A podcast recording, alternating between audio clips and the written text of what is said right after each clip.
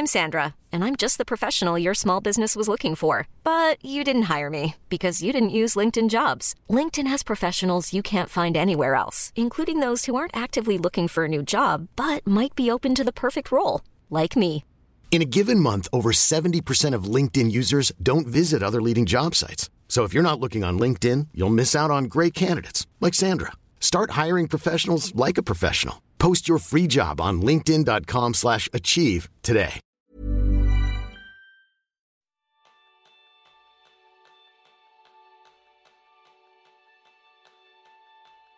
¿Recuerdas esa sensación de tener una gran idea y no saber cómo llevarla a cabo por el miedo al que dirán, al bloqueo de la página al blanco, el síndrome del impostor y todos sus allegados? Pues ese va a ser el tema principal del programa de esta semana, donde aprenderás cómo convertir ideas en realidades de la mano de Roger Domingo. Roger es licenciado en Humanidades por la Universidad Pompeu Fabra, máster en edición por la Pace University y MBA por ESADE. Lo que le ha traído aquí como director editorial de Ediciones Deusto, de Alienta, de Gestión 2000 y de los famosos libros para Damis y de Planeta Media en el Grupo Planeta. Y además es mentor de autores con su método Mapea. Bienvenidos a un nuevo episodio de Kenso, el podcast donde descubrirás cómo vivir la efectividad para ser más feliz. Yo soy Raúl Hernández, aprendiz en escribir algo más que un blog. Y yo soy Quique Gonzalo, aprendiz en ser el editor de mi vida. Bienvenido, Roger, es un auténtico placer tenerte con nosotros. Muchas gracias, un placer estar aquí. ¿Cómo estáis? Pues la primera pregunta es común a todos los invitados y es, a día de hoy, ¿en qué eres aprendiz? Pues soy aprendiz en muchísimas cosas, eh, de hecho en, en, prácticamente todo, incluso uh, en aquellas cosas a las que me dedico durante tantos años, porque una de, la, de las ventajas ¿no? de vivir en este mundo y en esta época es que no dejamos de aprender, y lo bueno es que no dejamos de aprender y además a veces aprendemos de la, en los momentos más insospechados o de las personas más insospechadas. ¿no? Eh, el, lo peor que podemos hacer es pensar que ya lo sabemos todo, que lo hemos visto todo y que no nos queda nada por aprender. Tenemos que seguir siendo niños y ser conscientes de que tenemos que, seguir aprendiendo siempre, porque vivimos en un mundo donde el ayer no tuvo nada, nada que ver con el hoy y sobre todo no tendrá nada que ver con el, con el mañana, con lo cual hay que seguir aprendiendo cada día y además estar dispuesto a ello y disfrutarlo. Y viviendo esa infancia, rememorándola, te quería hacer una pregunta, tú que vives y convives con los libros, ¿cuáles son aquellos protagonistas de esos libros de tu infancia que te han acompañado hasta el día de hoy, que sigues todavía con ellos en, en tu mochila? Uf, muchísimos. Eh, el primer libro que me volvió loco era uno que se llamaba Orthoway, que había también una serie de televisión. Que luego Casi nos ponemos a cantar, como, como, nos animes un poco, cantamos la canción de Orthoway. Oye, pues nos ponemos aquí a trío, ¿eh?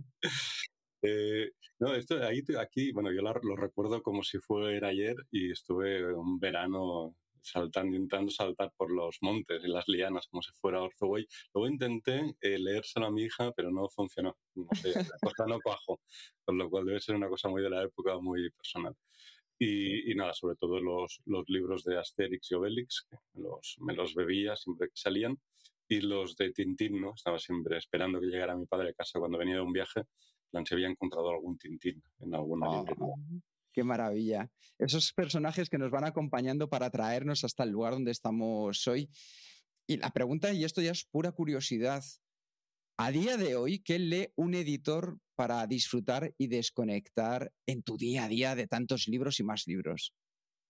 En mi caso leo novela histórica, que es lo que más, lo que más me gusta porque es lo que me permite eh, cambiar de tercio y dejar de leer, digamos, los libros de, de, de, no ficción, los libros de ensayo, que son los que publico. Y, y intento, bueno, siempre tengo una novela histórica a medio terminar y luego por las noches eh, es como el momento de una horita antes de acostarme de desconexiones con una novela histórica que, siempre te, te, acaban llevando a otro lugar, a otra época, y me va perfecto. Es como mi, mi modo de, entretenimiento y sobre todo de, de desconectar de, lo, del día a día, de, la jornada, de la actividad diaria. Bueno, está claro que sarna con gusto no pica, ¿no? Que, que después de pasar todo el día leyendo todavía te queden ganas de seguir leyendo, está claro que, que ahí hay eh, pasión. Sí, pero, pero cuando, cuando leo por trabajo en realidad no es una lectura muy distinta. eh, porque la novela te metes dentro, dejas que te abduza, que, estas novelas que te abducen, ¿no? Eh, te, dejas transportar y la vives como lector. En, la lectura de, manuscritos, en realidad, em, no, tiene nada que ver. Cuando estás chequeando un manuscrito, a veces quizá no lo acabas, lo lees en diagonal, vas simplemente oyendo cómo, cómo va desarrollando las ideas, no es una lectura de, de lector, ¿no? De lector que se sienta y dice, bueno, vamos a, disfrutar. Y cuando editas un texto tampoco, porque estás tan dentro del texto, porque estás ahí con cuchillo y tenedor, que en realidad no, no, no, lo vives, o la experiencia no es la experiencia lector, es una experiencia de, de trabajo. Eso nos puede llevar a, una visión muy interesante, sobre todo para quienes no conocen o no conocemos en profundidad lo que es el rol de un editor. ¿Qué es, qué es lo que hace un editor? ¿Qué es, eh, ¿Cuál es su labor? Pues básicamente son, son dos. Eh, eh, en realidad son tres, pero sobre eh, las principales son dos. Uno es atraer talento, captar talento, buscar personas que son buenas en lo suyo, que tienen algo que contar y que este algo que tienen que contar puede resultar también interesante a otras personas, cada uno en su especialidad, tratando de buscar siempre al mejor en esa temática, en esa especialidad, en esta, en esta cosa por descubrir, porque está llegando lo que sea, ¿no? Con lo cual, básicamente, es una persona que tiene que tener las, las antenas muy abiertas y estar con el radar en blogs, ¿eh? Eh, podcasts como el vuestro, redes sociales, etcétera, etcétera. también medios de comunicación, por supuesto, ¿no? Periódicos, televisión, radio, tertulianos, columnistas, etcétera, tratando de captar talento. Una vez lo capta, eh, le ofrece escribir un libro sobre la temática, que a veces es más o menos complicado, según el autor, a veces porque siempre ha pensado en escribirlo, cuando lo llamas pues te dice que sí enseguida, eh, a veces no, y hay que trabajárselo un poquito.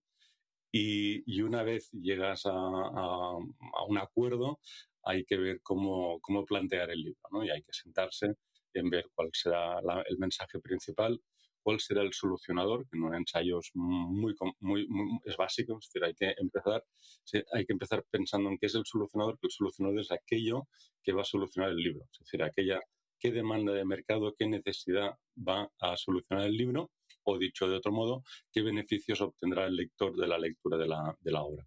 Que lo más difícil es sintetizar esto en una frase. Si tienes esta frase, luego ya, ya puedes empezar el libro. Esto sirve para esto. Yo, Roger, te voy a decir que reconozco que a nivel de efectividad me encantaría poder contar con, la figura de un editor, pero no para un libro, sino para mi propia vida. Porque al final publicar un libro es un gran proyecto. Y desde la efectividad, de la manera en la que abordamos en Kenso, comparte un enfoque similar a lo que nos podemos encontrar a nivel personal o profesional, es decir, enfrentarnos a una página en blanco, a ese síndrome del impostor, al que dirán. Y una de tus últimas aventuras es el curso Mapea, donde ayudas a autores en el proceso de crear libros y relacionarse con la editorial. Y el método Mapea me parece que es un curso para, desde luego, aprender a escribir un buen libro y a conseguir publicarlo con una editorial. Y nosotros le hemos dado una vuelta de tuerca porque nos parece que va a ser muy útil trasladarlo al mundo de la efectividad personal. A ver qué te parece. Yo creo que aquí empieza una entrevista un poquito distinta. ¿Te parece bien, Roger? Sin duda alguna. Vamos a ello. Venga, pues la M de mapea es la M de manuscrito, porque todo empieza con un buen manuscrito. Aquí, Roger, ¿cuántas veces has vivido esto? Que nos surge una idea desde un nuevo producto que vamos a vender, una charla que queremos impartir, preparar unas vacaciones de ensueño o escribir nuestro primer libro. La idea espectacular en nuestra cabeza. Ahora sí, aparece la página en blanco como una auténtica losa. ¿Cómo podemos dar ese primer paso para que la hoja deje de estar en blanco? Pues es muy fácil. Hay un truco que sin darte cuenta te permite eh, tener prácticamente la, mitad del trabajo hecho.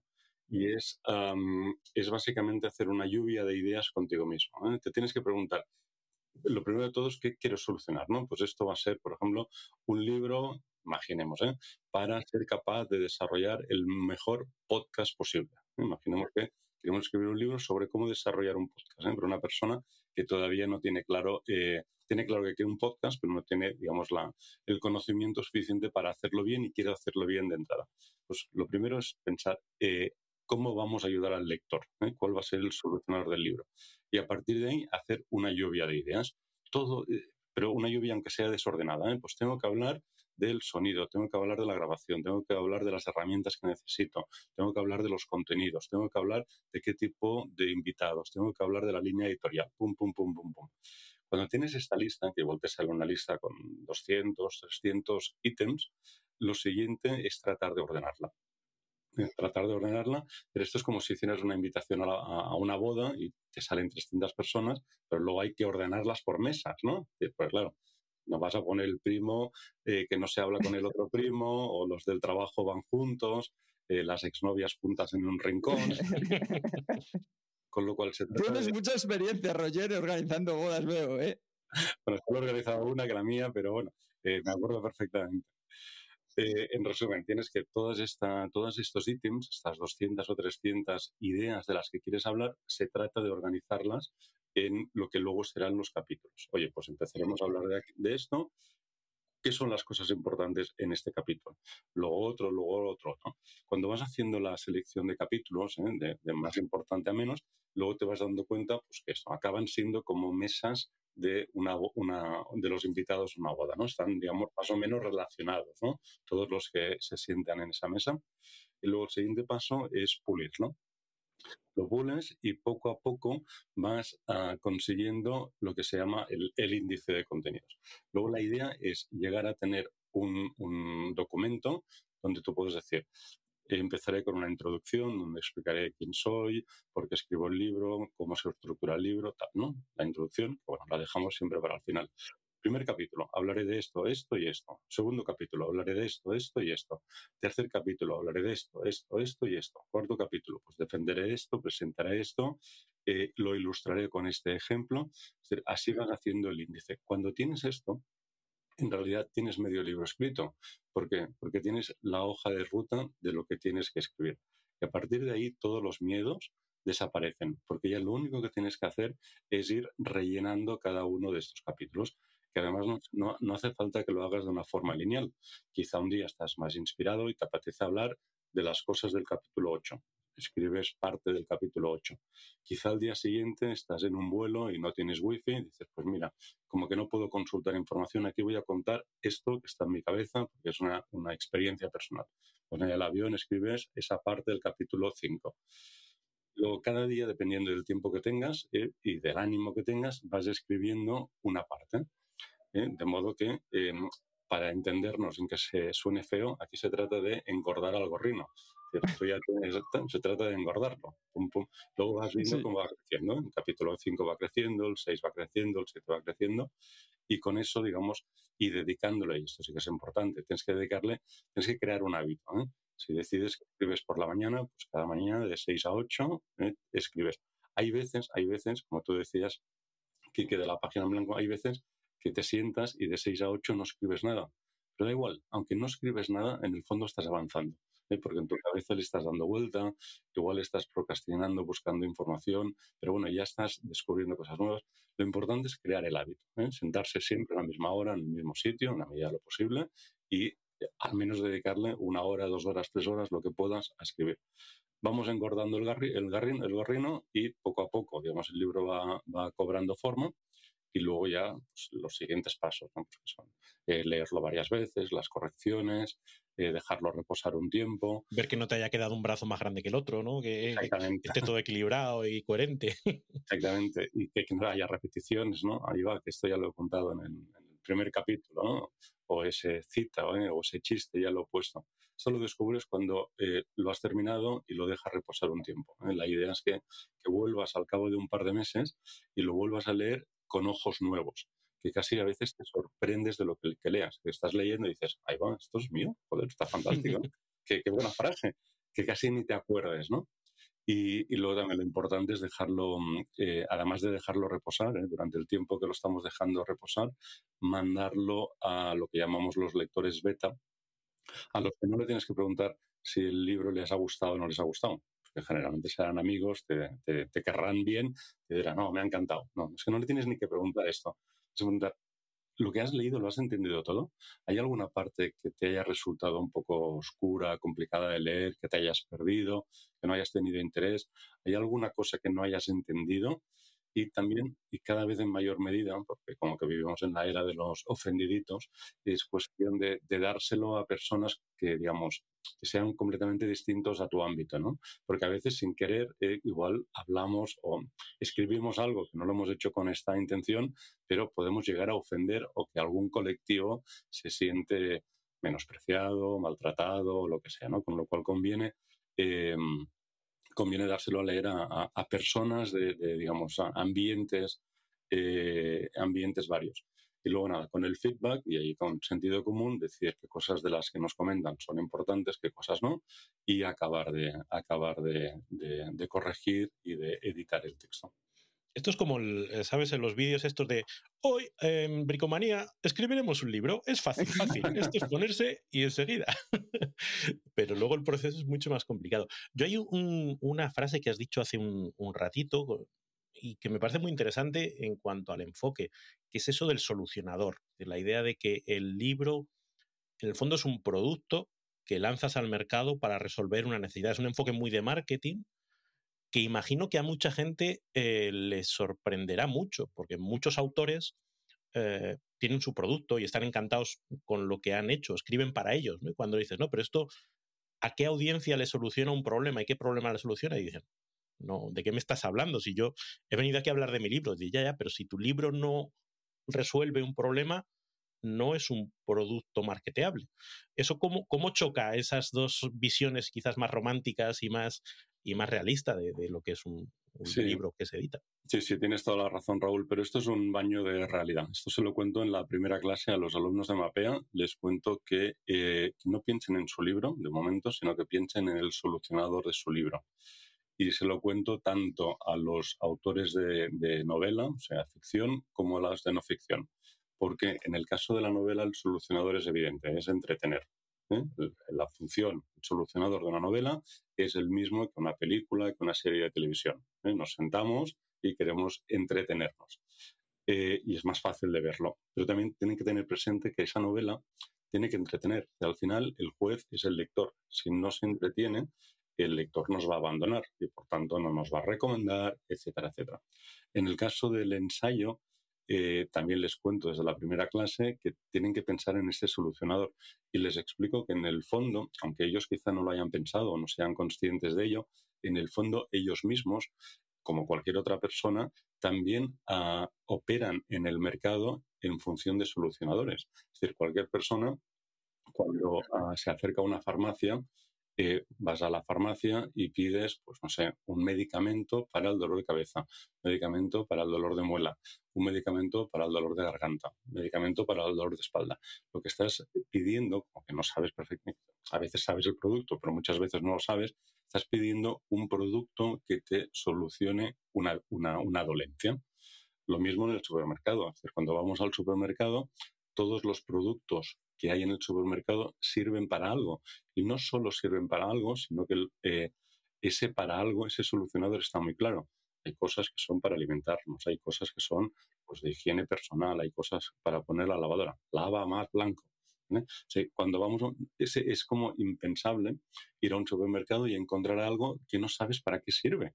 ¿Verdad que es de locos? No ocurre. No obstante, sí que ocurre en el mundo del libro. Hay veces que vamos a una librería y vamos a la mesa de novedades de no ficción. En el caso de ficción ya hemos dicho que en principio es entretenimiento, pero vamos a la mesa de no ficción y vemos un libro que en cuya cubierta, eh, que es donde eh, digamos, eh, interlocutamos con el libro, no nos dice para qué sirve este libro.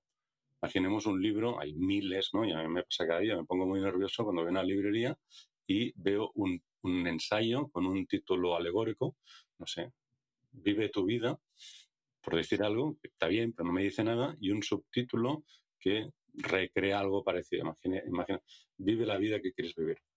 Eso está muy bien, pero no me estás diciendo exactamente nada, ¿no? Em, con lo cual, lo que hay que hacer es que en, en la cubierta hay que añadir una serie de atributos que expliquen perfectamente como si fuera un pote de Dixon y al final no nos tienen que caer los anillos por considerar al libro como un producto. El libro es algo más que un producto, pero tiene que operar en un mercado y por tanto se tiene que comprar y vender como se, se compran y venden los productos. ¿vale? Que es un producto un poco mágico, que nos lleva a otros lugares, lo que quieras. ¿eh? Tiene un punto místico, pero en un punto de venta el libro tiene que operar como cualquier producto o servicio, como lo haría en un lineal de un supermercado. Con lo cual, la cubierta del libro, que es el packaging del producto, nos tiene que decir exactamente para qué sirve este libro. Este libro te ayuda a crear el mejor podcast posible. Este ayudo sirve, este libro sirve para desarrollar un plan de marketing y comunicación para tal. Este libro sirve, qué sé yo, eh, para, para mejorar tus finanzas personales. Este libro sirve para que mejores a hablar en público, para que aprendas a hablar en público, o te sirve para... Tiene que quedar muy claro de qué sirve. Porque si una persona va a un punto de venta, a una librería, y ve un libro que no sabe para qué sirve, lo último que va a hacer es comprarlo.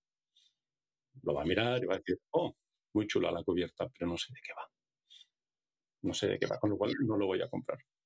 Ahí muchas veces tengo la sensación, Roger, que lo que nos pasa es algo que podemos ver en muchos proyectos de la vida y es que hacemos las cosas pensando desde nuestro punto de vista en lugar de pensar en la audiencia. Entonces, ese que dirán, ese punto de saber quién es la audiencia, yo creo que el el miedo al que dirán es más bien preguntarse primero qué dirá quién. Entonces, Roger, ¿qué importancia consideras que tiene conocer a tu audiencia de un proyecto antes de ponerte manos a la obra con él?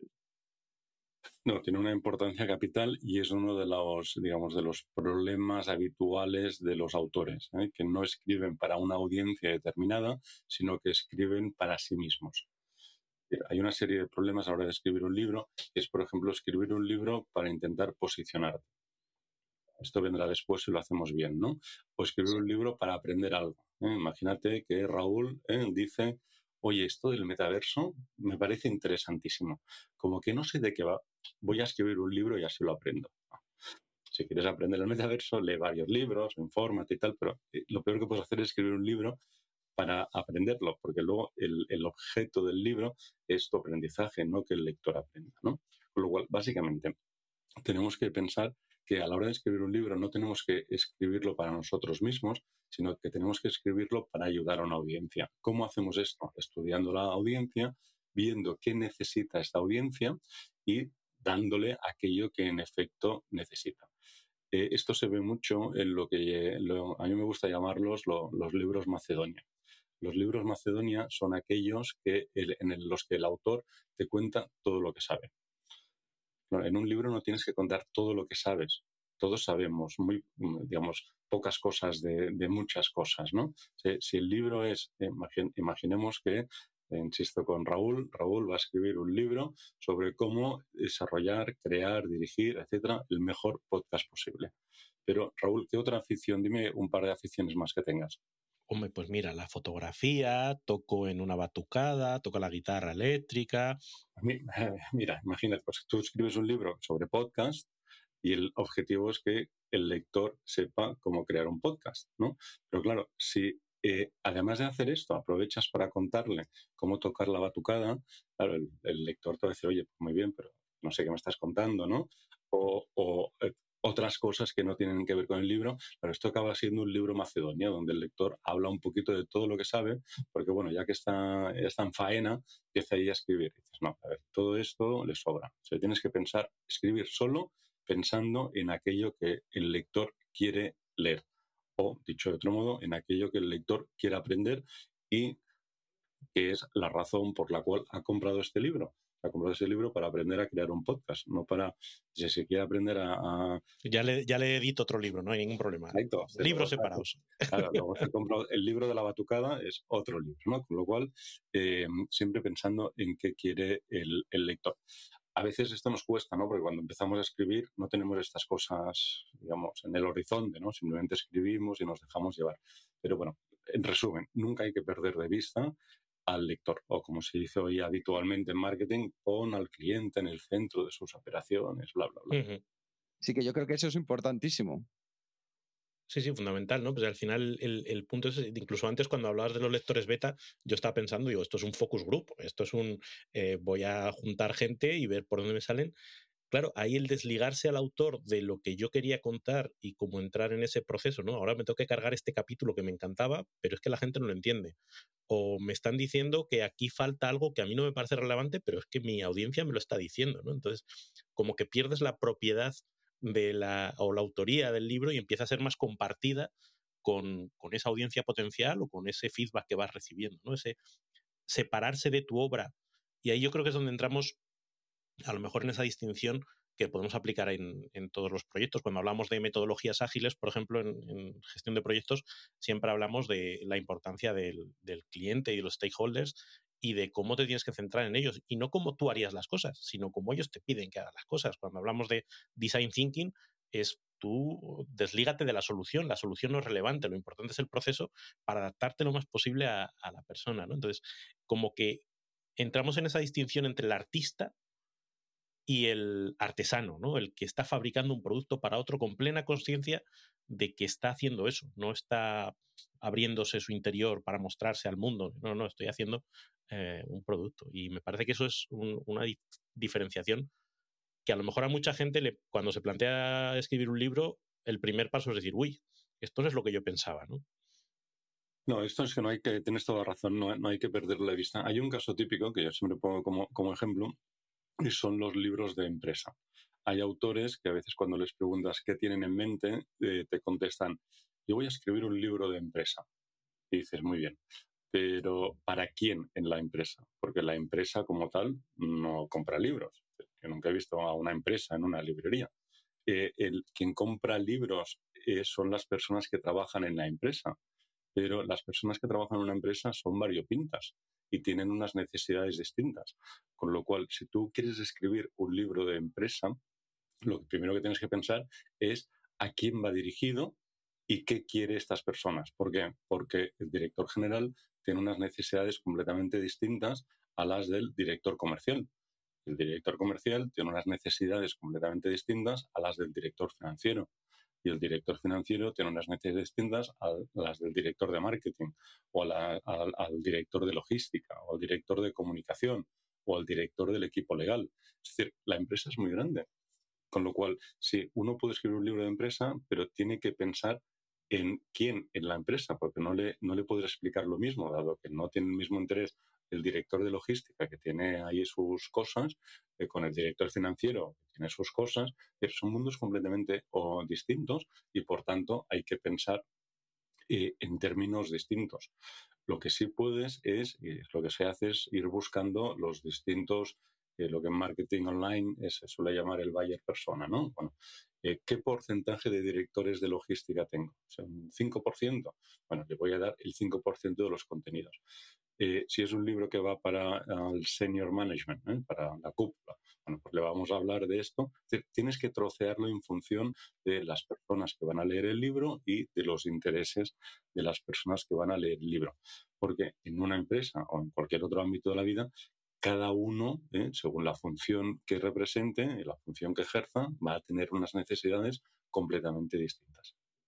¿Y cómo lucha uno contra teniendo en cuenta la cantidad de miles de libros que se editan cada año y el acumulado de libros editados a lo largo de la historia, eh, ¿cómo equilibra uno el decir, ah, pues yo tengo algo nuevo que decir y a lo largo del proceso no quedarse con la sensación de qué voy a aportar yo nuevo que no esté ya dicho? ¿Cómo luchar contra ese síndrome del impostor? Bueno, este, el síndrome del impostor es bastante inevitable en todos los ámbitos, ¿eh? porque siempre que nos enfrentamos a algo nuevo y sobre todo siempre que, saltamos a la palestra, ¿no? que nos ofrecemos al público, tenemos la sensación de que igual no sabemos suficiente. Esto nos pasa a todos. No, lo que tenemos que, pensar es que, em, que, como decía Ortega, nosotros somos nosotros y nuestras circunstancias no deja de pensar en, lo en, los otros, deja de pensar en los demás, en el que van a decir, intenta hacerlo lo mejor posible. Todos tenemos experiencias distintas, lecturas distintas, eh, capacidades distintas, con lo cual, aunque la temática eh, en la que trates no sea, digamos, completamente nueva, es decir, en cualquier temática lo más probable es que ya haya habido otras personas, otros autores que hayan transitado esta ruta. ¿no? Si escribes un libro qué sé yo, de liderazgo, pues debe ser el libro un millón sobre, es muy difícil, ¿no? Pero lo que se trata es de, eh, sobre todo lo que has dicho, aportar tu visión nueva. Evidentemente, cuanto más ah, nueva sea la materia, eh, también más interés va a tener. No, no, porque igual este es tan naciente o tan reciente que todavía no nadie lo conoce. Pero básicamente tratando de ser tú mismo. Em, yo a mis alumnos les digo siempre cuando tienen que enfrentarse a eso que decía antes, a, antes ah, de la hoja en blanco o cuando tienen una presentación, etcétera, lo que les decía Cruyff a los jugadores, salid y disfrutar. Y ya, sal y disfruta y seguro que, seguro que, que la cosa funciona, funciona tratando simplemente de ser tú mismo, no hablar por persona interpuesta, no comentar cosas que no sabes, explica cómo haces tú las cosas. Y seguro que si tú explicas cómo haces las cosas, habrá otras personas hasta que a, las que esta ah, descripción les va a venir bien, les va a interesar o incluso podrán adaptar a su, a su forma de trabajo, a su día a día. Y paso a paso, tarea a tarea, capítulo a capítulo, sucede algo que nos, vamos, yo, eso es algo que comparto en el día a día con, con, mucha de la audiencia cuando nos sentamos en los talleres, y es que, Roger, empezamos a perder la motivación inicial que teníamos. Algo tan importante se va desgastando y se nos hace titánico lo que antes apenas nos llevaba un poco de tiempo. ¿Cómo podemos hacer para recargar esa motivación y hacer un buen uso de ella a lo largo de todo un proyecto y pensando que esto no es una cosa de días ni de semanas, sino que puede ser incluso de meses? Sí, esto es una muy buena, muy, muy buena pregunta porque muy a menudo ocurre, ¿no? A mitad de camino, pues aquello, eh, las fuerzas desfallecen, dice, uy, no sé en qué me he metido, esto no va a ninguna parte, eh, siempre tenemos estas dudas, ¿no? No, aquí la, cuestión es marcarse un objetivo y, eh, y, y, no desfallecer en este objetivo, siempre creando este hábito. Por eso decía antes lo del hábito porque es muy importante.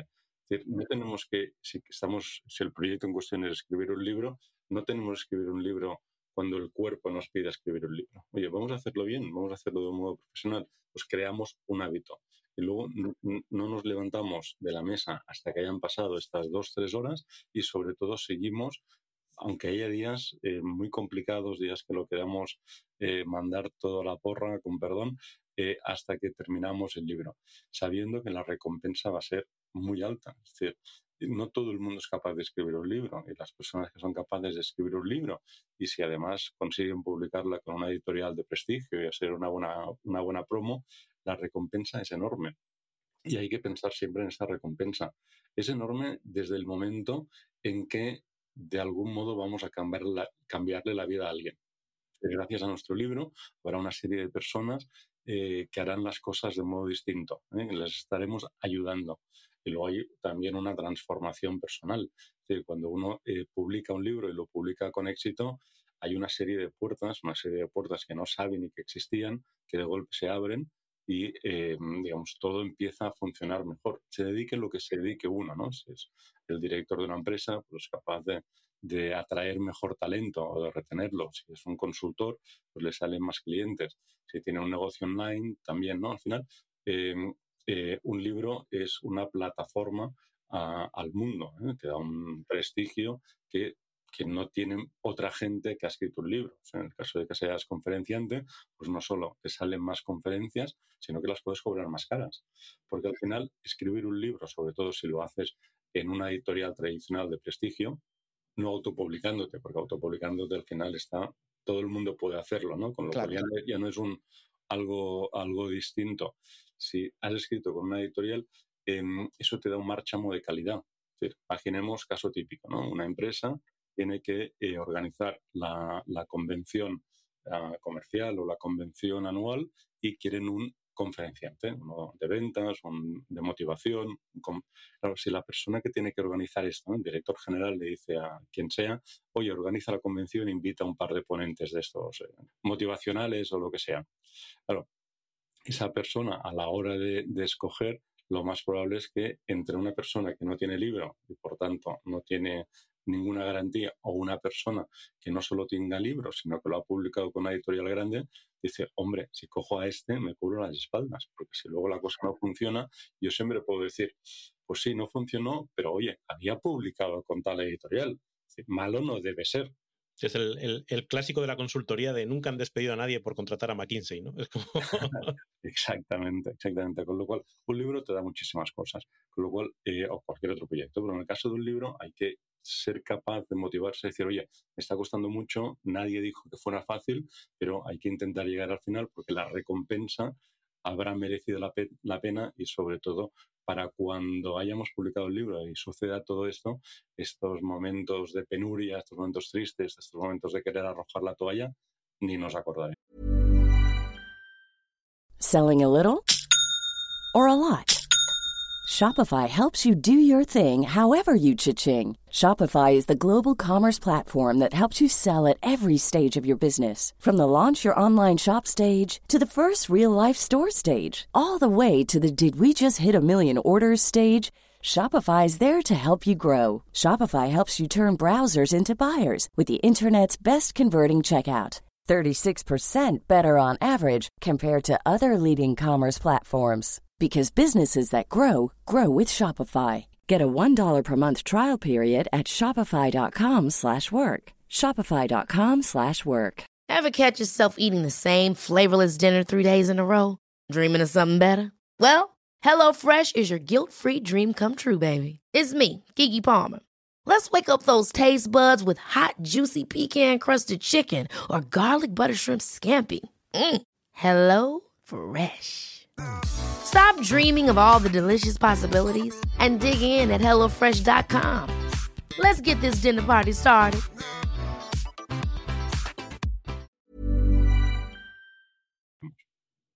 Fíjate, Roger, que estabas comentando una idea que me llevaba hacia una entrevista que, bueno, una entrevista más bien a una mesa redonda que hacía por un lado George R. R. Martin, el escritor de Juego de Tronos o Canción de Fuego y Hielo para los más precisos, y mm, Stephen King. Entonces le decía a Joseph R. Martin que no sabía cómo podía ser tan productivo. Decía, dice, pero tú dice, ¿qué es lo que haces? ¿Qué pacto tienes con el diablo, Stephen?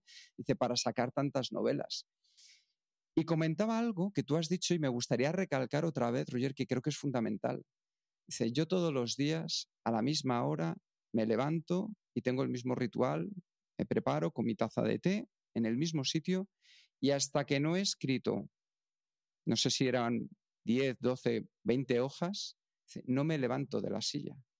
Y al final, la normalidad de algo tan natural como tener un hábito o poner en práctica un hábito que es el que nos ayude a avanzar, en contraposición con esa otra parte creativa que también es muy importante y que podemos mantener. Pero ¿cómo haces para mezclar ambas cosas y que funcionen bien, que no sea solo una máquina que escribe a 20 hojas, sino que esas 20 hojas puedan tener calidad. ¿Qué es lo que se puede hacer entre medias para que no sea cantidad o calidad? Sí, buena pregunta. Eh, yo creo que y, la experiencia de hablar con tantos, tantos autores eh, eh, mm, me dice que lo mejor, lo mejor, incluso conmigo mismo, ¿no? mis proyectos personales, lo mejor es crear este hábito, aunque nos cueste mucho. Al final es como, como si queremos ir al gimnasio. Es decir, para ir al gimnasio, si, eh, y queremos que realmente cunda, tenemos que ir al gimnasio en las horas estipuladas, dos veces a la semana, tres, cuatro, cada uno lo que quiere, pero que sea casi una obligación. No podemos estar cada día levantándonos. Hoy me siento como para ir al gimnasio, porque la mayoría de veces que no. Doy fe absoluta de que no se puede hacer así. Un día has dormido mal, el otro tienes resaca.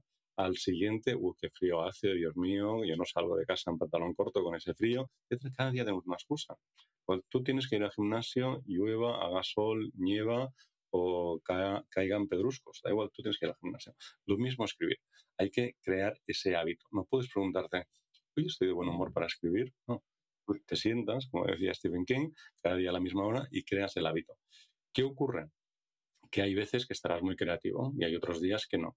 Pero lo que decía antes, aunque es en, ese, eh, en, en las horas no creativas, en el fondo tú estás ahí, tú estás ahí sentado y ya le estás dando vueltas a la cabeza, ¿eh? o simplemente estás descansando la cabeza, que a veces también es necesario para que al día siguiente vuelva esta creatividad de la que, de la que hablabas. Luego hay que, hay que hacer esta fuerza de, voluntad. Yo no digo que sea fácil, ¿eh? digo que es necesario. Es muy difícil, ¿eh? siempre uno tiene ganas de salir a hacer cualquier otra cosa, pero es el único modo de conseguir entregar las cosas en tiempo y forma y como decía Picasso, que las musas nos siguen trabajando.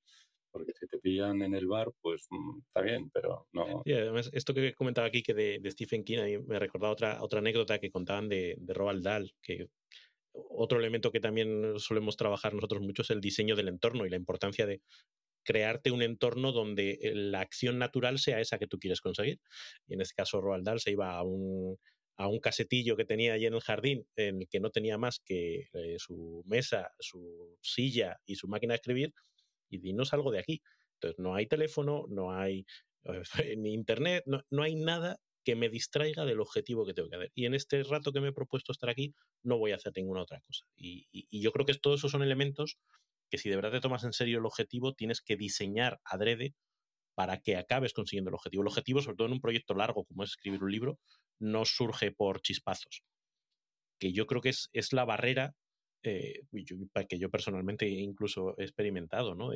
es muy fácil escribir un post de un blog, o es más fácil, pero cuando te planteas hacer algo a medio largo plazo, uf, mantener el ritmo y mantener la constancia es un, es un verdadero reto. Sí, y hay otra cosa, si me, eh, permites el apunte, a la hora de escribir un libro, yo creo que es trasladable a todos los proyectos, ¿eh? pero a la hora de escribir un libro se nota mucho y es haber trabajado mucho la temática del libro. ¿Qué quiero decir con eso? Si tú te pones a escribir un libro sobre una temática que no conoces y tienes que, para escribir cada línea, tienes que estar leyendo otros libros, buscando información, te va a costar mucho, mucho más y sobre todo en algún momento vas a desesperar, porque nunca sabrás hacia dónde tienes que tirar. Cada día tendrás información nueva que te lo cambia todo. Eso hará que la redacción no fluya y sobre todo que la lectura no fluya. Es la manera de escribir eh, un buen libro eh, sobre todo cuando se trata de un ensayo, es haber trabajado, practicado lo que vas a contar miles de veces antes. Es decir, cuando tú llevas trabajando tres, cuatro años, eh, cinco, los que sea, una temática, sabes perfectamente cómo funciona esto, cuál es tu opinión al respecto. Sabes también qué funciona y qué no funciona, porque lo has puesto a trabajar, es decir, lo has validado porque has dado conferencias, has dado clases, has escrito posts, has hecho entrevistas como esta, etcétera, etcétera, cuando lo has contado varias veces, que luego eh, lo tienes bien ordenado en tu cabeza. Es decir, que luego te puedes sentar y puedes empezar a escribir sabiendo perfectamente qué quieres escribir, qué contenidos quieres ofrecer.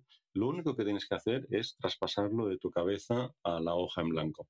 Si, si, escribes el libro con todo en tu cabeza, evidentemente siempre tienes que buscar información, alguna cita, pero el grosso lo tienes en tu cabeza y simplemente lo trasladas a la hoja en blanco, te será mucho más fácil. Mucho más fácil porque en realidad es que ya sabes perfectamente lo que vas a contar. Me gusta mucho esa idea del, libro como destilado final, no como inicio del camino, sino es donde acaba cayendo todo lo que sabes.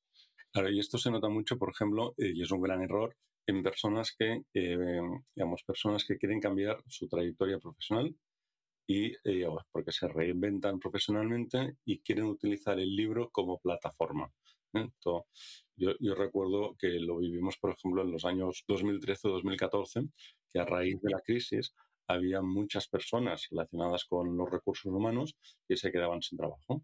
Había una crisis atroz, ¿eh? mucha gente eh, salía de las empresas y luego gente que estaba en recursos humanos dijeron, bueno, me puedo eh, reinventar como coach.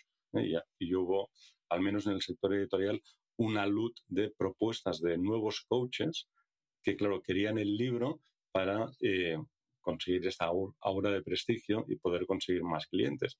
Oye, yo soy coach, he escrito un libro, por tanto puede, puede ser eh, una buena opción si necesitas. ¿Qué ocurre? Claro, escribir un libro sobre algo en lo que apenas llevas unos meses trabajado es muy difícil. Es muy difícil que te salga un, un buen libro. Sí, como lector se ven las costuras, además, cuando, cuando lo estás leyendo dices, esto es un pastiche, esto es un cortapega, esto, aquí se ve que hay un trozo de que está casi siguiendo los argumentos de no sé quién. Es como muy evidente. Exactamente, porque vas aprendiendo al, tiempo que vas leyendo y el lector se da cuenta de que el autor está precisamente esto, aprendiendo al modo que está. Claro. Con lo cual, es imprescindible trabajar, trabajar. Esto es como si quieres hacer un viaje. Si quieres hacer un viaje, lo ideal es, oye, pues mira, voy a ir aquí, ¿no? Ah, luego allá, luego allá. Luego puedes improvisar pero al menos eh, saber qué vuelos tienes que coger. en qué hoteles vas a dormir, qué ciudades vas a visitar. Porque de lo contrario, eh, puedes llegar o no puedes llegar. O puedes llegar en un tiempo o en un tiempo completamente distinto. Si yo quiero ir de aquí a, imaginemos un viaje, ¿no? uno quiere hacerse la Estados Unidos de Nueva York a San Francisco. Lo mejor es al menos trazar el mapa, porque de este modo será todo mucho más, todo mucho más fácil. Y en este proyecto, en este manuscrito en el que, en el que estás eh, trabajando, ¿cómo sabes cuándo parar? Una de las de, la, de lo que siempre dicen los autores de música, de una es que siempre hay una pincelada más, siempre hay un. ¿Cómo sabes cuándo decir, mira, ya, ya se acabó, no, no, no voy a seguir? Sí, esto es una buena pregunta también porque el, autor siempre cree que algo se puede mejorar, ¿no?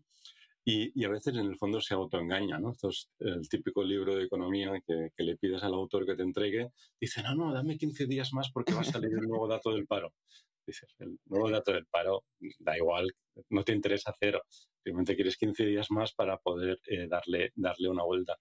Sí, no, aquí hay que, hay que tomar decisiones. Llega un punto que evidentemente se podría mejorar, pero hay que soltarlo, hay que soltarlo. Lo mejor para eso, eh, evidentemente, es tener un editor em, eh, que te ponga deadline y te saca el látigo. Si no tienes el editor, eh, tú mismo tienes que, ser tu editor y sacarte el propio látigo. Una cuestión de sentido común. llega un punto que sabemos perfectamente que ya no estamos mejorando el texto, que el texto está bien, que lo único que estamos haciendo es dando vueltas alrededor, ¿no? Con lo cual sentido común y decir, vale, hasta aquí hemos llegado, perfecto, seguro que se podría mejorar, pero tal y como está, está perfecto. Entonces, la teoría de Parkinson, si me dieras tres meses más, los llenaría de cosas que fundamentalísimas, pero si no me los das, el libro sale igual, ¿no? Exactamente. Y otra de las cosas, de, pasando ya de la M de mapea, esta parte en la que hemos hablado del manuscrito, pasamos a la A, que es la A de análisis. Es, hemos terminado el proyecto, hemos dejado de lado esa perfección que siempre nos va a rondar y hay que analizar de tal manera que sepamos que estamos cumpliendo los estándares de calidad de la audiencia a la que vamos a entregarlo. Desde tu punto de vista, ¿cuáles son esos estándares básicos que deberíamos tener en cuenta?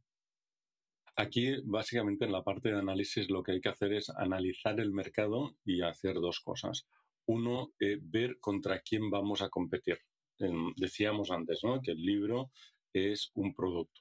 ¿Eh? y aunque nos cueste a veces hablar de un producto, pero es un producto que va a competir con otros productos cuando salga a la venta. Imaginemos, por ejemplo, que queremos escribir un libro sobre, no sé, cómo dejar de fumar.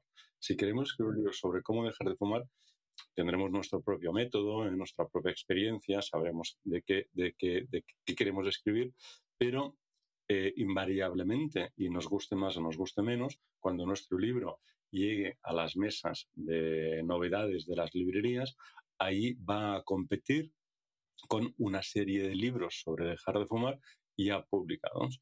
Con lo cual, lo que tenemos que hacer es analizar esa competencia para tratar de hacer el, que el nuestro sea el más ah, atractivo posible. Y esto, como son las cinco fuerzas de Porter, ¿no? Aquí puedes eh, competir en calidad, en extensión, en precio, en una serie de, cuestiones. Pero tenemos que saber con quién va a competir nuestro libro. Porque si no lo hacemos, eh, es muy probable que una vez esté en el punto de venta, simplemente no nos elijan, por bueno que sea el libro, ¿eh? no nos elijan porque no lo hemos hecho bien. Con lo cual, ¿qué tenemos que saber? cómo son el resto de libros, qué, títulos llevan, eh, cuál es la maquetación, llevan fotos, no llevan fotos, el número de páginas, el precio que tiene. Simplemente hacer un estudio de mercado para saber, para saber además eh, qué cosas nos permitirán, ah, nos permitirán hacerlo de un modo distinto. es lo mismo que cualquier persona que quiera abrir un negocio. ¿eh? imaginemos que yo me canso un día del mundo editorial y decido abrir una peluquería. Lo que no voy a hacer es abrir una peluquería eh, donde a mí, a mí personalmente me guste. Voy a hacer un pequeño estudio de mercado.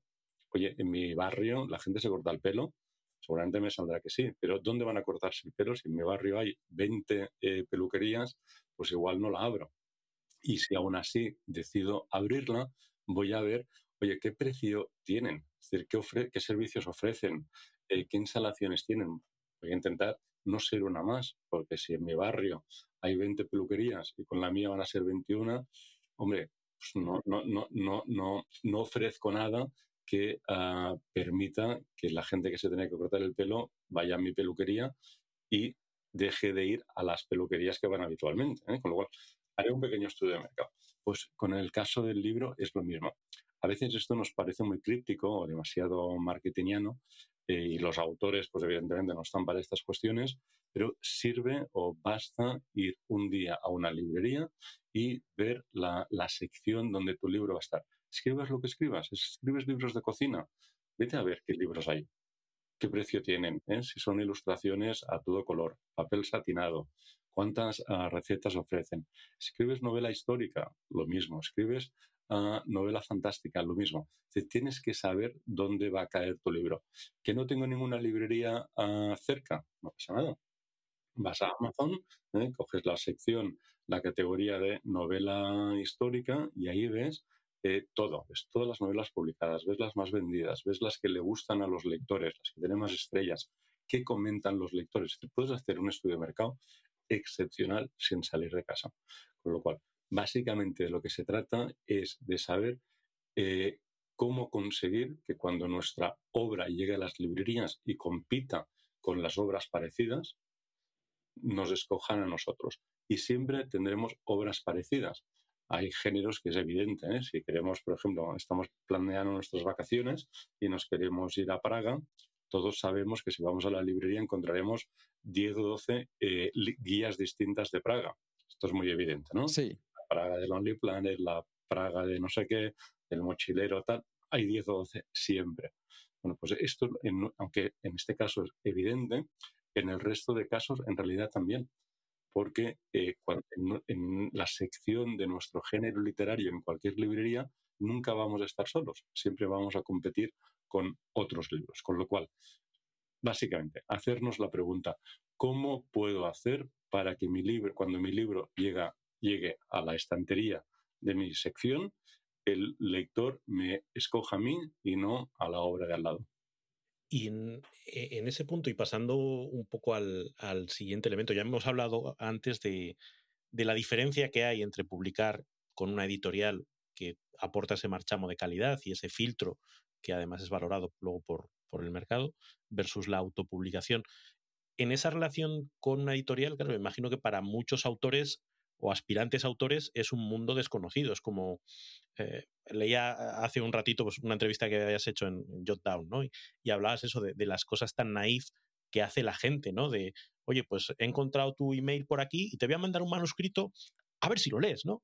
Y, dices, hombre, las editoriales funcionan de una determinada manera, tienen unas necesidades, también como, como público objetivo, las, los editores también tenéis unas necesidades, unos objetivos, y hay que saber cómo acercarse a vosotras y cómo relacionarse con vosotros para tener alguna posibilidad, porque si no parece como que, fueran a venir las editoriales a buscarte a, casa eh, a, ver tu manuscrito, ¿no? Sí, sin duda, sin duda. Em, sí, de hecho, además, em, hay muchos autores que, suelen comentar, ¿no? Es que las he, mandado a 20 editoriales, no me ha contestado ninguna. dices, a ver, eh, lo primero que hay que hacer es saber que hay editoriales generalistas que publican de todo. ¿Eh? Espasa, por ejemplo, es una editorial generalista que publica novela, publica ensayo y publica poesía. ¿eh? Editorial generalista publica de todo. Pero son las menos. La mayoría de editoriales están especializadas.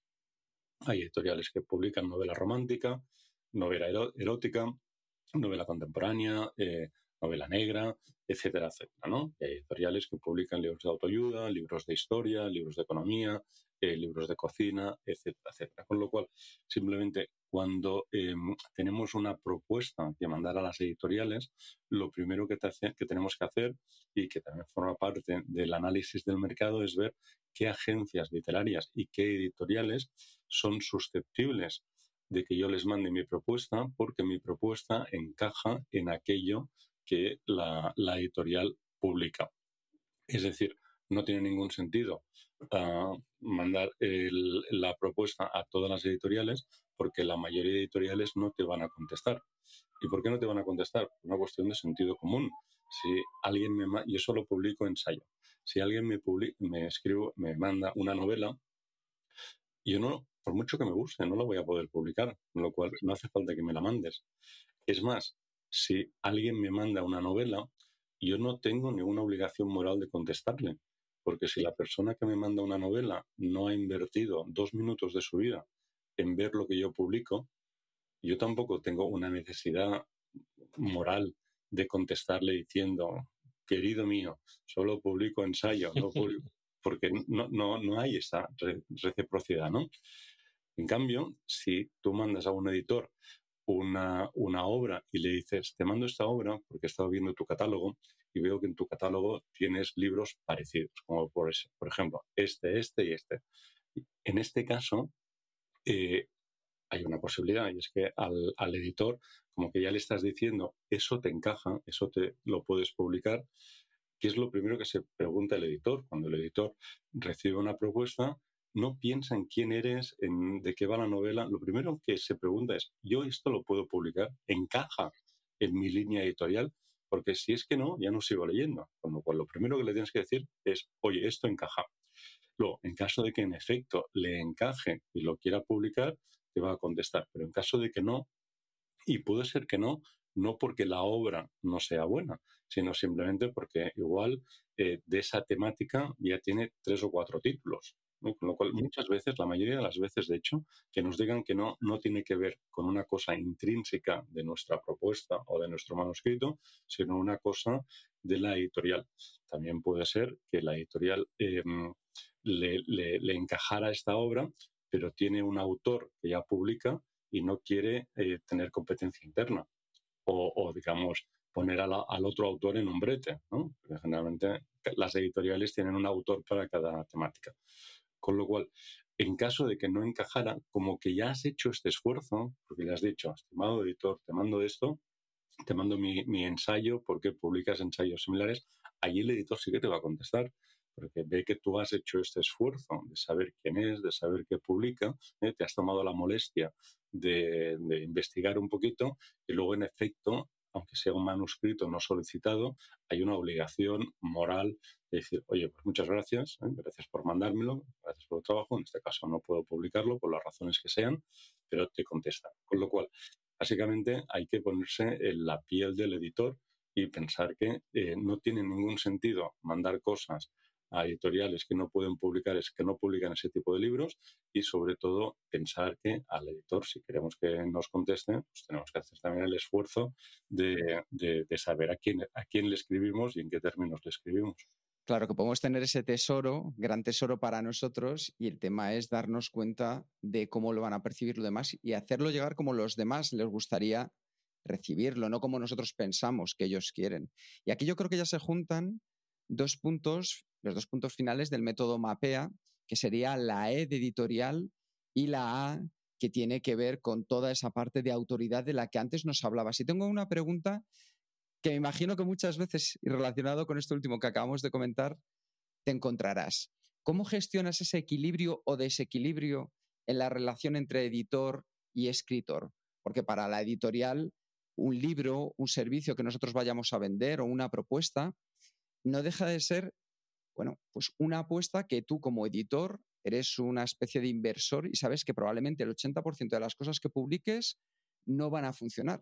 Sin embargo, para el 100% de los autores con los que tratas, su libro es ese tesoro más preciado. ¿Cómo gestionas ese equilibrio, desequilibrio en esos sentimientos y esa parte racional?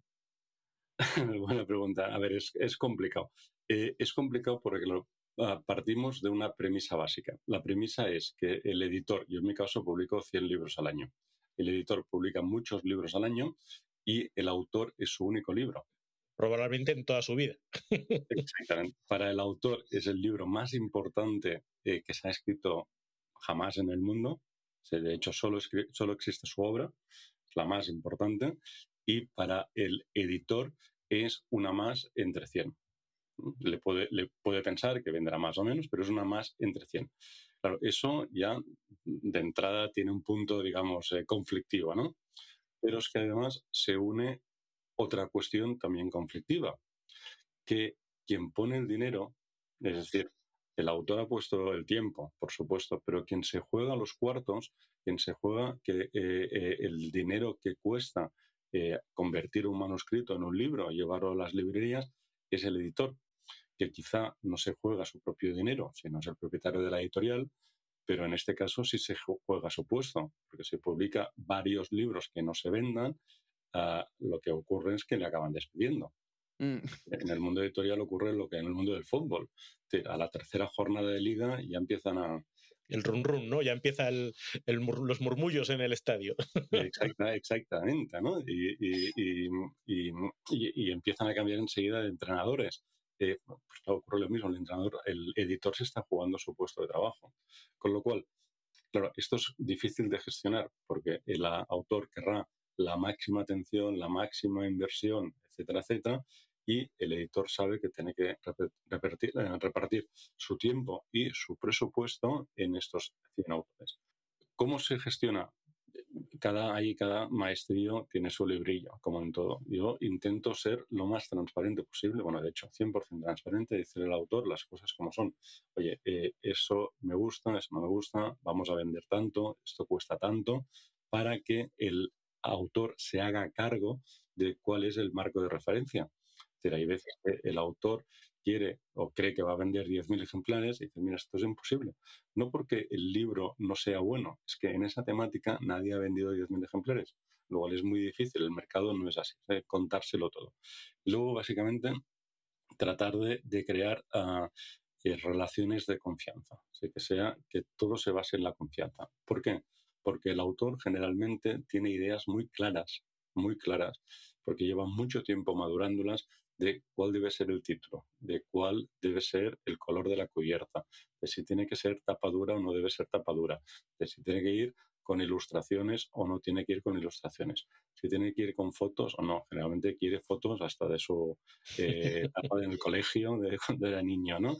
Eh, una serie de cuestiones, pero hay que ser capaz de explicarle al autor que todas estas ideas que, que el autor tiene pueden ser muy válidas, pero quien, quien se juega el puesto de trabajo cada día es el editor. Quien conoce el, cómo funciona el mundo editorial es el editor. Quien conoce qué títulos funcionan y qué no, porque que lo ha vivido, tiene experiencia, es el editor. Quien sabe qué tipo de cubiertas mejor es el editor. Con lo cual, básicamente, em, ser capaz de crear una relación de confianza donde el autor dice, vale, perfecto, perfecto me hago cargo. Yo soy el especialista en la temática del libro, sea cual sea, tú eres el especialista en el mundo editorial. Con lo cual, se trata de crear una joint venture, que al final publicar un libro es como hacer una startup. Em, porque cada proyecto eh, tiene, digamos, es como una startup, ¿no? Empiezas y tienes que ver si funciona o no funciona. Con lo cual, crear estas ah, relaciones de confianza eh, en base a la transparencia, es decir, no decir nunca nada que no sea cierto, no crear falsas expectativas y sobre todo no comprometerse a nada que luego no puedas cumplir. Al principio es complicado, cuando es un autor mm, la primera vez que trabajas, pero a largo plazo produce réditos. A mí, lo que, por ejemplo, en mi caso particular, ¿qué me gusta? Me gusta tratar siempre con los mismos autores. soy un editor de, de, largo, de largos recorridos. En la mayoría de autores míos no publican solo una obra, publican todas. Luego ya cuando llevas unos cuantos libros trabajando con un autor, y es una cosa además que nos enorgullece, ¿no? Porque no, nuestros autores no se van a otras editoriales. Igual les pueden pagar más, tienen más promesas, les prometen que les llevarán en jet privado y no sé qué, no sé cuántos, pero dice, bueno, mejor malo conocido que bueno por conocer. ¿no? y que cuando la máquina está engrasada es tontería cambiar. O sea, una cosa que funciona eh, no merece la pena cambiar. Exactamente, luego eso, crear relaciones de confianza, saber que todo, todo el mundo está preocupado por el mismo objetivo, que no es otro, de que el libro quede lo mejor posible y que se vendan el máximo número de ejemplares y, y, remar todos juntos. Suena un pero es la única forma de, que las cosas funcionen y además de crear esas relaciones a largo plazo que se convierten en, no sé, tengo autores que han publicado 10 libros o que llevamos 10 años publicando un libro cada año o que llevan, tengo alguno que ha publicado 23 o 24 libros conmigo. Esto se, consigue cuando hay mucha confianza y también sabiendo que hay que saber ceder. Es decir, con los autores lo que intento es tener una relación de que eh, a veces ganan ellos, en el sentido figurado, ¿eh? pero hay veces el autor quiere publicar un libro que igual a mí me parece demasiado técnico y que no va a vender, y dices, bueno, esa para ti. Pero lo siguiente, me escribes el libro comercial que, que yo sé que va a vender. Una para ti y una para mí. hay que saber, esto es largo recorrido, con lo cual a veces te ves tú, a veces gano yo y viceversa.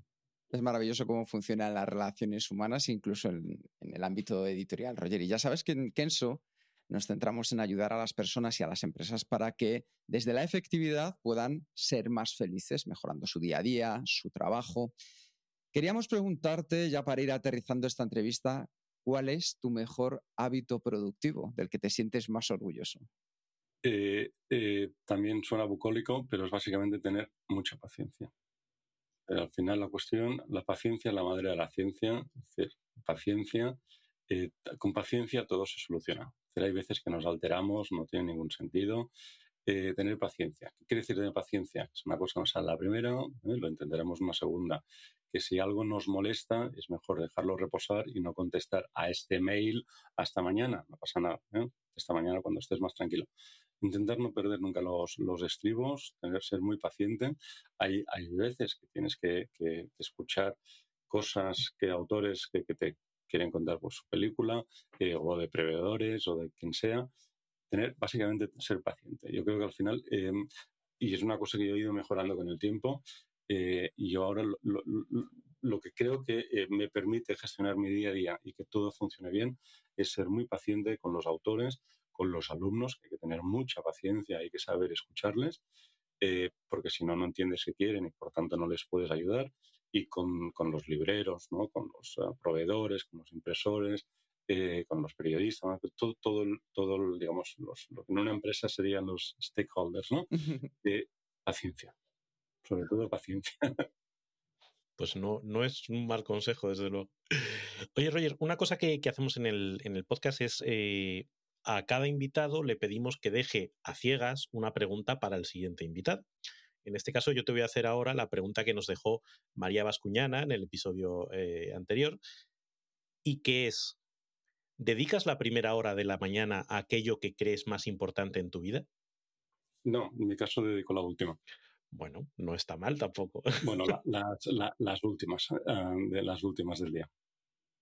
¿Y qué le preguntarías tú al próximo invitado o invitada? Pues yo le preguntaría, barriendo para casa, qué libro le gustaría leer. Fantástico.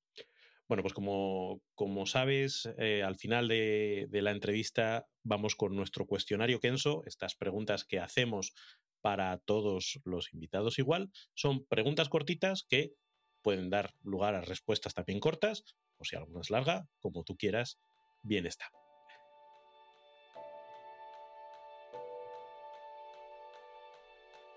Si tuvieras que compartir un solo aprendizaje de todo lo que has vivido hasta ahora, ¿cuál sería? Eh, ser capaz de escuchar. creo que es lo más importante. Va relacionado con lo que decía antes de la paciencia, ¿eh? pero básicamente ser capaz de escuchar, porque si no escuchas, es incapaz, eh, no puedes ayudar a nadie, vaya. Hay que escuchar a los clientes, al mercado, a los autores, los proveedores. Hay que saber escuchar. Nos cuesta horrores. Nos gusta hablar, no escuchar, pero hay que saber escuchar. ¿Cómo se titularía tu biografía? Pues me gustaría que, me, que, sea recordado por, por, una persona que intentó eh, publicar libros con el objetivo de que cambiaran un poquito eh, la vida de los lectores y con ello, sumando a muchos de ellos, cambiaran también un poquito el mundo en el que vivimos. No es un título muy marketingiano, hemos de decir, pero bueno, es, es un poco largo. Esto es más el solucionador que el título. Oye, ¿cuál es el, el, libro que más has regalado? El Palacio de la Luna de, de Paul Auster. ¿A quién te gustaría o te hubiera gustado conocer? Pues me encantaría conocer um, a Mancio Ortega, mucho. ¿Qué canción pones a todo volumen para subir el ánimo? Cualquiera de Daft Punk. ¿Cuál ha sido la pregunta más interesante que te han hecho? Mm, pues seguramente cada vez que me preguntan cómo estás. ¿Qué se te viene a la cabeza cuando piensas en la felicidad? Yo pienso que la felicidad son. No, no hay que buscarla, hay que trabajarla y viene sola. Y sobre todo, no aspiro nunca a ser feliz siempre. Parto de la base de que la felicidad son, como te diría, son momentitos. Hay momentitos en el día que eres feliz pero que la vida no consiste en ser feliz. De hecho, la vida es todo lo contrario. Y con lo cual, si tenemos estos momentitos de felicidad, nos podemos dar por satisfechos.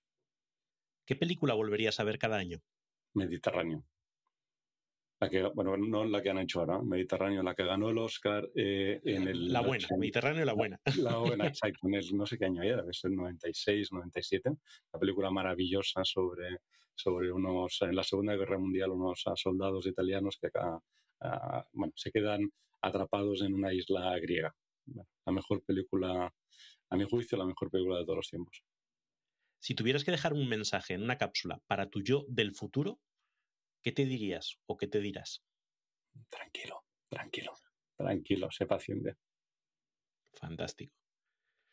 Pues eh, con este cuestionario estamos ya a puntito de terminar, solo nos queda el resumen, las notas que en este caso Quique ha ido tomando a lo largo de la entrevista y que ahora compartimos contigo.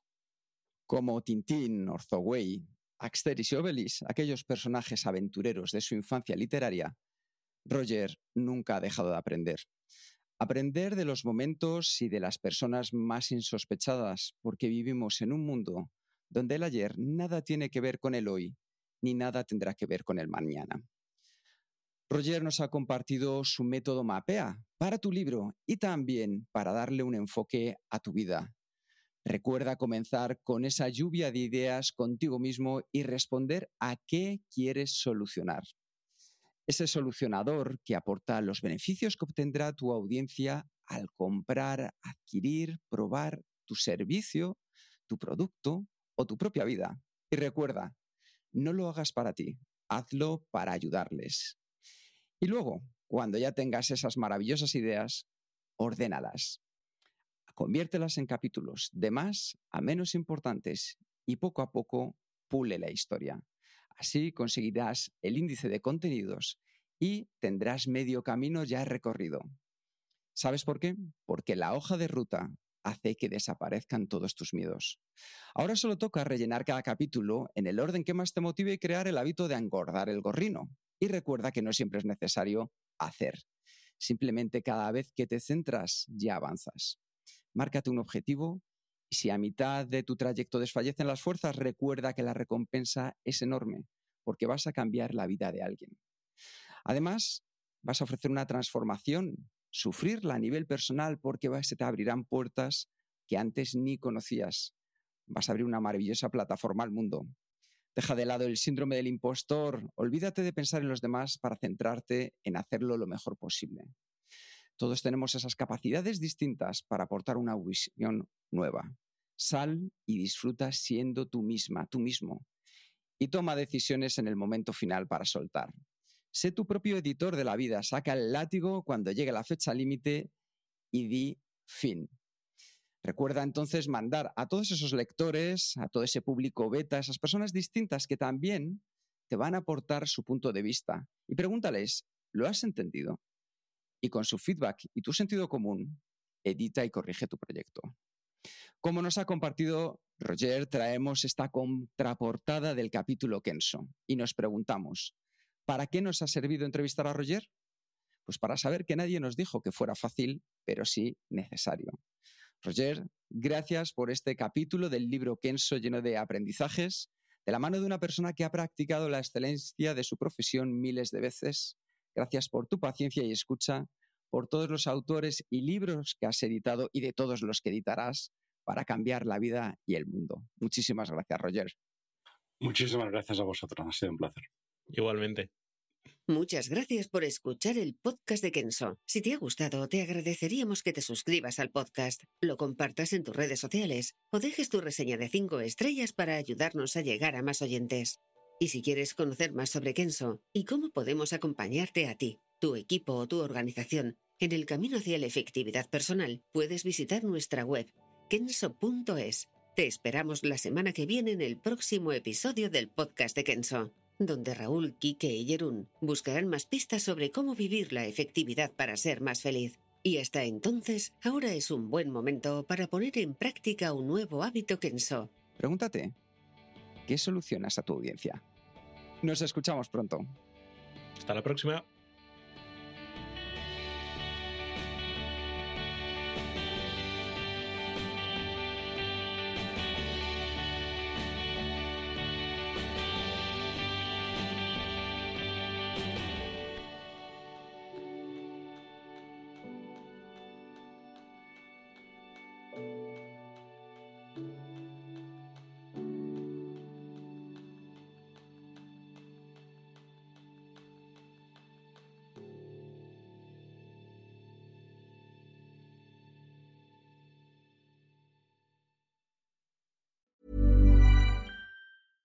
Ever catch yourself eating the same flavorless dinner three days in a row?